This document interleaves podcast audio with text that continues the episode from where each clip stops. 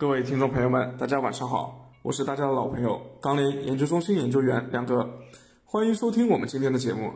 今天啊，市场走势基本延续昨天我们说的成材强于原料，而且板材强于螺纹啊，煤焦焦煤强于焦炭这么一个趋势。那今天现货市场情况怎么样呢？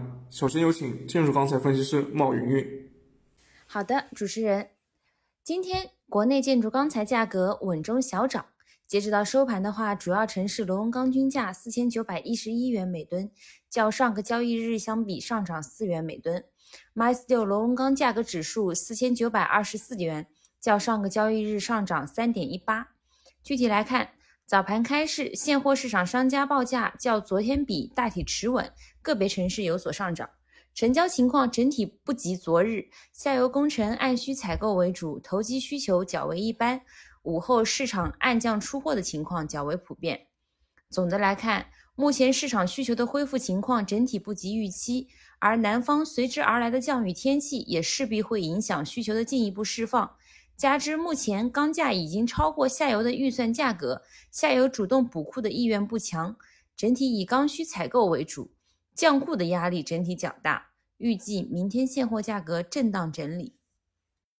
好的，螺纹钢的情况昨天已经说过了啊，市场恐高情绪比较重，需求预期呢也已经基本兑现了啊，没有新的利好出现之前呢，螺纹钢期货在五千点的位置可能会震荡震荡一段时间。那如果是这样子的话呢，短期现货市场恐怕也是不会轻举妄动的。那接下来有请热轧分析师接张一鸣。好的，主持人，今日日杂板卷全国主要城市价格呢依然是一个大幅上涨的状态。那么分区域来看的话，华东、华北、华南、华中、东北、西南地区的价格呢基本都是上涨的。那么其中华中地区的涨幅呢是最大的。那么西北地区呢价格今日暂稳。呃，今天黑色商品期货市场价格是震荡上行，零五合约呢是收涨了百分之一点六一，整个盘面依然表现还是比较强劲，稳步上扬。那么现货市场呢，早盘报价是小幅上涨，那涨后呢，市场成交一般。午后呢，随着盘面走强，现货报价呢也是继续上涨，但是高位的成交依然还是稍显乏力，低位呢投机需求表现尚可。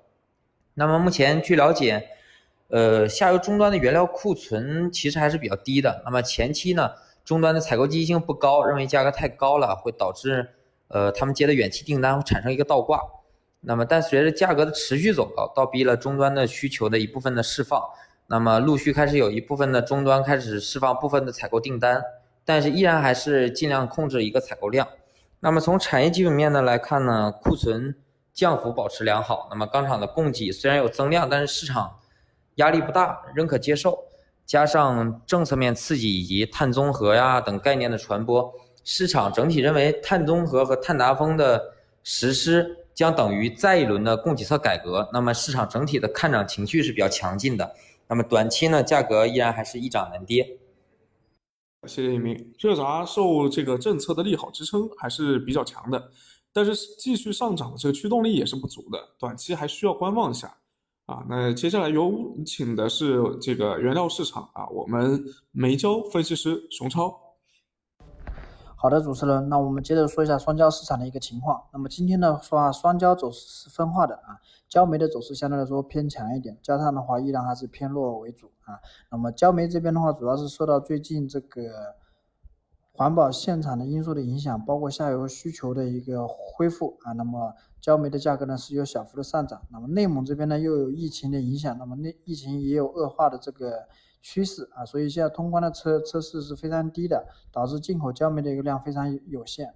那么本地的焦煤呢，现在价格已经涨了大概五十到七十元每吨。那么山西这边呢，主流的一些企业呢，最近价格基本上也止跌企稳了啊。个别优质煤种的话，也有小幅的这个探涨啊，大概十元到二十元每吨的一个价格。那么长协价这边的话，呃，二季度的一个焦煤个别的一个煤种也有个小幅的补涨啊。那么总的来说，焦煤的价格短期是相对来说是要偏强一点，而焦炭这边的话，继续延延续了这个下跌的一个态势。今天的话是第八轮的一个降价已经落地，那么累计是下降了八百块钱每吨啊。那么目前市场对这个价格继续往下跌的这个预期已经不是特别的足了啊，主要是最近贸易商开始进场买货，导致焦化厂的一个出货啊。开始转好，那么企业的信心也有所恢复。那么目前的话，看焦炭价格继续往下跌的空间也非常有限啊。那么随着这个价格的下跌之后呢，其实钢厂啊，包括贸易商补库会逐渐增多起来，那么整体对市场会有一个缓解。那么预期的话，后面往下跌是跌幅不会太大，而且这个跌价的这个节奏也会放缓啊，啊也不排除这个小幅反弹的可能啊。但从我们目前的供需的情况来看的话啊，因为焦化后续还有新增产能的投放，包括近近期的话，这个利润还是不错的，所以供应上的话，可能短期应该还是相对来说会维持高位，而需求上主要还是要看这个钢厂现场的一个情况。那如果说短期钢厂的现场一直维持比较严格的一个状态的话，那么需求只要不起来，其实港口的库存后面还是需要钢厂去消化啊。所以短期来看，加上有止跌企稳的迹象，但目前来看，整体现货应该还是偏弱的为主啊。那么以上就是双焦市市场目前的一个情况。好的，感谢熊超以及各位分析师的分享。以上呢便是今天的内容，感谢大家的收听啊，欢迎明天继续收听我们节目。